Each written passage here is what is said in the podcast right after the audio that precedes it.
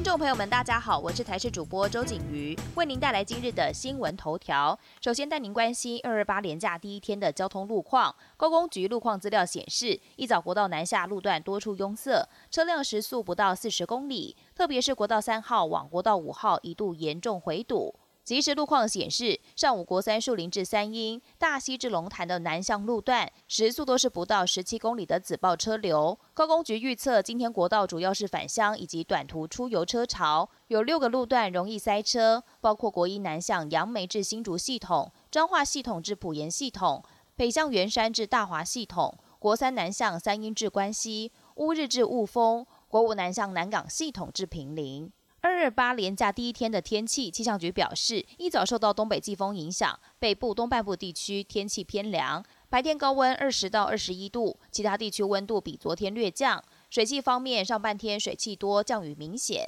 中部地区、南部山区偶有零星飘雨，但下半天开始水汽逐渐减少，中南部转为多云到晴，北部东半部地区也陆续雨停。下周日还会再有一波东北季风来袭，到时北部东半部地区的降雨现象还会转趋明显。台湾凤梨刚进入采收期，不料中国大陆宣布三月一号起，台湾凤梨禁止外销中国大陆，主要是因为多次发现台湾凤梨有有害生物，对我国凤梨产业无疑是重击。学者认为，台湾凤梨销往中国的产量虽然只占总产量约一成，但却是外销产量中的九成。管道卡关，凤梨要销去哪儿？大家也担心这只是开端，接下来一项一项的农产品是否会受到牵连？我国农产品的外销看率。国际焦点首先来关注，美国 FDA 顾问小组二十六号投票一致赞成，交生疫苗获得紧急使用授权，最快二十七号就会正式批准。到时候，交生将成为美国第三支疫苗生力军，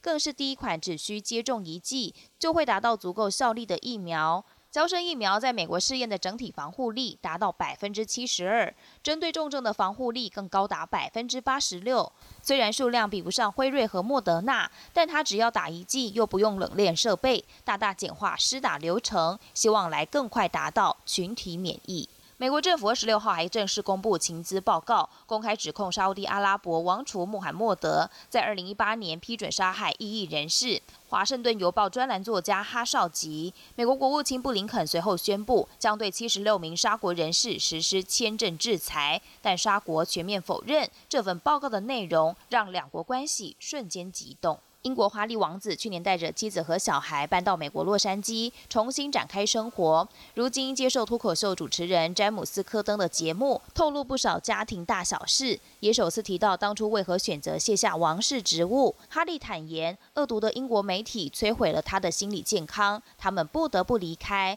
强调自己并没有一走了之，到哪儿都可以从事公共服务。本节内容由台视新闻制作，感谢您的收听。更多内容请锁定台视各节新闻与台视新闻 YouTube 频道。